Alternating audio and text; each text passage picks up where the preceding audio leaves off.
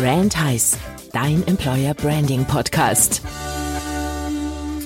Hallo und herzlich willkommen bei Brand Heiß, eurem Podcast rund um Arbeitgeberattraktivität. Und auch heute ist der Udo wieder mit dabei. Grüß dich, Udo. Hallo Stefan und äh, ein Hallo an die Zuhörer. Wir waren ja auf einer Veranstaltung die Woche gemeinsam und haben festgestellt, dass das Thema Employer Branding und Arbeitgeberattraktivität ja heute eigentlich äh, auf jeder Agenda steht und überall bespielt wird, weil es so wichtig ist. Oder? Ja, vor allen Dingen ähm, überraschend sage ich mal, dass es keine Veranstaltungen mehr bedarf, ähm, wo HR im Fokus steht, oder wo HR drüber steht, sondern ähm, wir haben ja einen klassischen Kundenservice-Kongress gemacht oder ein Event gemacht ähm, und äh, dort äh, tauchen einfach diese Themen auf. Also wir hatten in dieser Veranstaltung ein Barcamp-Format, wo das Thema äh, Employer Branding auf unterschiedlichste Art und Weise bespielt wurde mit mehreren Sessions, ähm, obwohl es genug andere Themen auch gibt im Kundenservice Service, die spannend sind.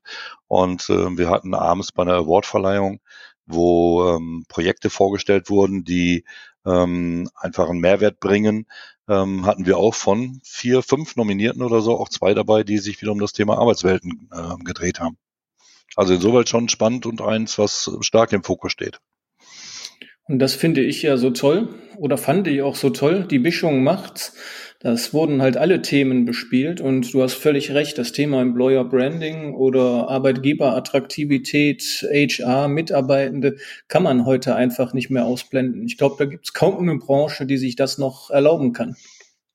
Ja, was ich äh, klasse finde, ist, dass ich viele Sachen einfach, ähm, die man sonst gar nicht so, so direkt zum Thema Employer Branding äh, dazuzählen würde oder so, einfach damit reinspielen. Ne? Das sind Technologiethemen, ähm, die aber dann von der Argumentation her auch immer wieder dahin gehen, dass man damit die Mitarbeiter stärkt, äh, den Mitarbeitern Möglichkeiten gibt, ihren Job vernünftig zu machen und das dann auch schon wieder ähm, in das Thema Employer Branding einzahlt. Denn äh, ganz viel Fluktuation entsteht halt dadurch, dass die Mitarbeiter nicht in die Lage versetzt werden, ihren Job vernünftig zu machen, weil die Technologie halt nicht ähm, funktioniert am Arbeitsplatz und deswegen Frustration da ist. Und ähm, damit zählt auch neue Technologie äh, auf das Thema Employer Branding ein. Unbedingt. Und es ist schön zu sehen, dass diese Erkenntnis so langsam durchsickert, dass die Technik da den Mitarbeitenden und den Kunden dienen muss und dann die Mitarbeitenden ja in die Lage versetzt, die, die bessere Arbeit zu machen. Also was ich an Technik auslagern kann, sollte ich auslagern, damit meine Leute einfach mehr Zeit haben für die Sachen, die die Technik eben nicht kann oder die ich vielleicht auch gar nicht von der Technik möchte.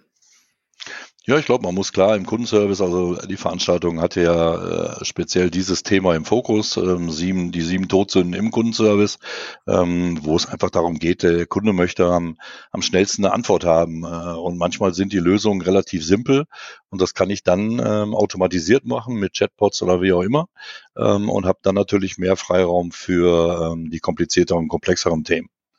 Und somit wird es für den Mitarbeiter spannender, weil er nicht halt 0815 macht, ähm, sondern wirklich äh, sein Fachwissen an der einen oder anderen Stelle auch äh, anbringen kann oder ähm, einfach Leuten hilft, indem er schnell auf ähm, Wissensmanagement und so weiter zurückgreift, ähm, weil es ihm zur Verfügung gestellt wird. Und äh, auf der anderen Seite der Kunde, den interessiert jetzt nicht, wie er die Lösung kriegt, sondern am besten, dass er so schnell wie möglich eine kriegt.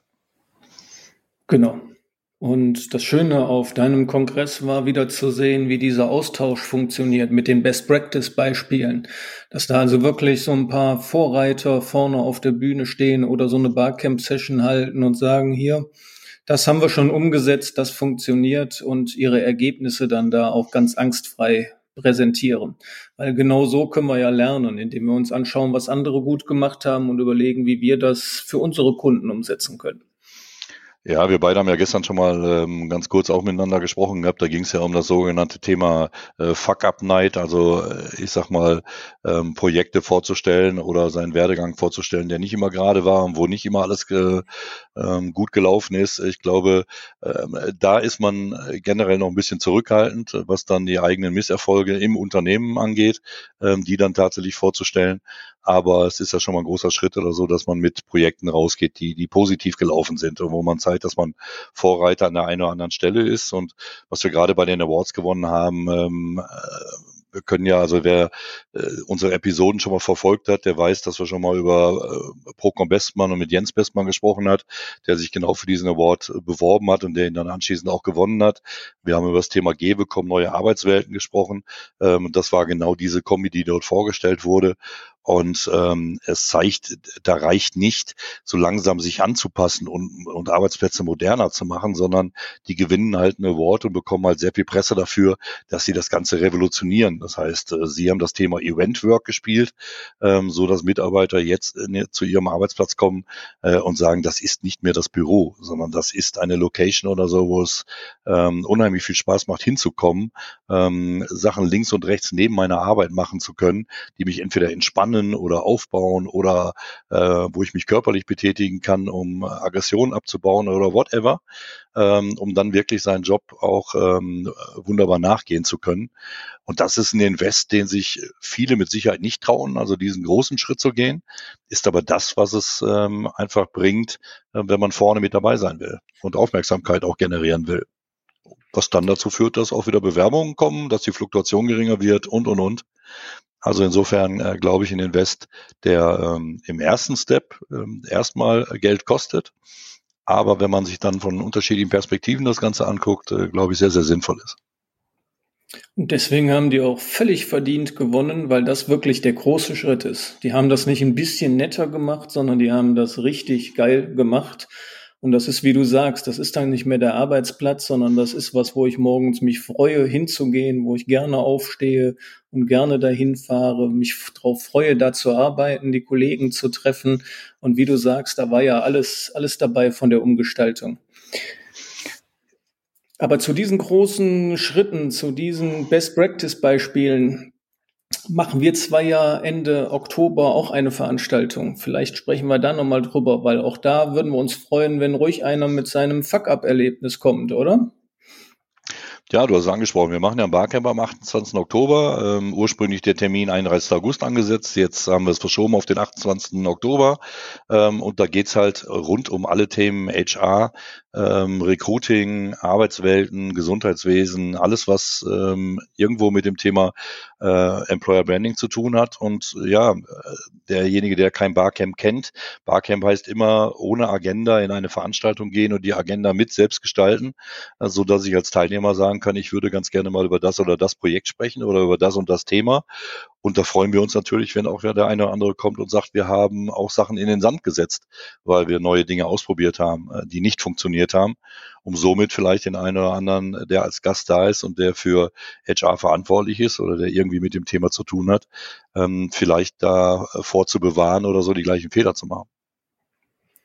Und wenn es ein Format gibt, was so einen angstfreien Austausch und eine Diskussion und vielleicht auch eine Fragestellung gibt, ja, das hat bei uns nicht geklappt. Was können wir denn als nächstes ausprobieren? Was hat bei euch geklappt? Wenn das ein Format ist, wo man so Fragen stellen kann, dann ist es das Barcamp. Ja, vor allen Dingen ist das Spannende, ich sag mal, gerade bei diesen Fuck-up-Geschichten oder so, dass du ja daraus lernst. Das ist ja, was ziehe ich im Grunde genommen aus diesem Projekt raus, was wir da in den Sand gesetzt haben. Das heißt ja nicht nur immer, dass es auch bei anderen Unternehmen gar nicht funktioniert, sondern man da einfach, einfach neu drauf gucken muss und sagen kann, vielleicht funktioniert es ja bei uns im Unternehmen, ähm, wenn man den einen oder anderen Prozess ähm, anders gestaltet oder das eine oder andere Mal ganz oft ist es ja so, dass man Mitarbeiter nicht mit einbindet in, in neue Projekte, äh, in Ideen, die man vorhat und dann einfach übergestülpt bekommt. Und äh, wenn man diese Schritte dann äh, vielleicht verändert und äh, diese Fehler nicht macht, dann können auch Projekte funktionieren, die woanders äh, halt in den Sand gesetzt wurden. Ja, und ich finde, der Begriff Fuck-up ist eigentlich sowieso viel zu negativ. Eigentlich sind es ja keine Fehlschläge, sondern diese 10.000 Wege, die man gefunden hat, wie ein Projekt oder eine Veränderung halt eben nicht funktioniert. Und damit kommt man aber dem funktionierenden Schritt ja immer etwas näher. Ja, ich glaube, äh, da sind wir Deutschen halt sehr schnell dabei, viele Sachen ins Negative zu bringen. Und äh, der, der erfolgreich hat, der wird äh, dem schlägt Neid entgegen. Äh, der darf halt nicht mit seinem teuren Auto kommen, was er sich äh, teuer erarbeitet hat, sondern äh, wird am besten dann irgendwie mit einem Zweitwagen vorfahren oder so, damit kein Neid entsteht. Und der andere, der auf die Nase gefallen ist, ist für immer auf die Nase gefallen. Also da müssen wir, glaube ich, in Deutschland eh offener werden und äh, ich bin der Überzeugung, dass nicht alles, was von den USA rüberkommt, äh, gut ist, aber äh, das Thema Fuck-up, um einfach mal über Tiefschläge zu sprechen, ist, glaube ich, ein sehr, sehr positives. Dann hiermit der Aufruf, kommt zum Barcamp. Den Link findet ihr in den Show Notes und traut euch gerne auch über eure Fehlschläge zu sprechen. Ich freue mich darauf, äh, auf ganz, ganz viele Gäste am 28. Oktober und ähm, wer am 28. Oktober nicht kann, schickt uns einfach mal, mal die eine oder andere Session oder kommt auf uns zu, denn wir haben auch gerne Gäste im Podcast. Insoweit äh, sprecht uns einfach an und äh, wir sprechen vielleicht mal über eure Tiefschläge und was ihr daraus gelernt habt und was daraus geworden ist.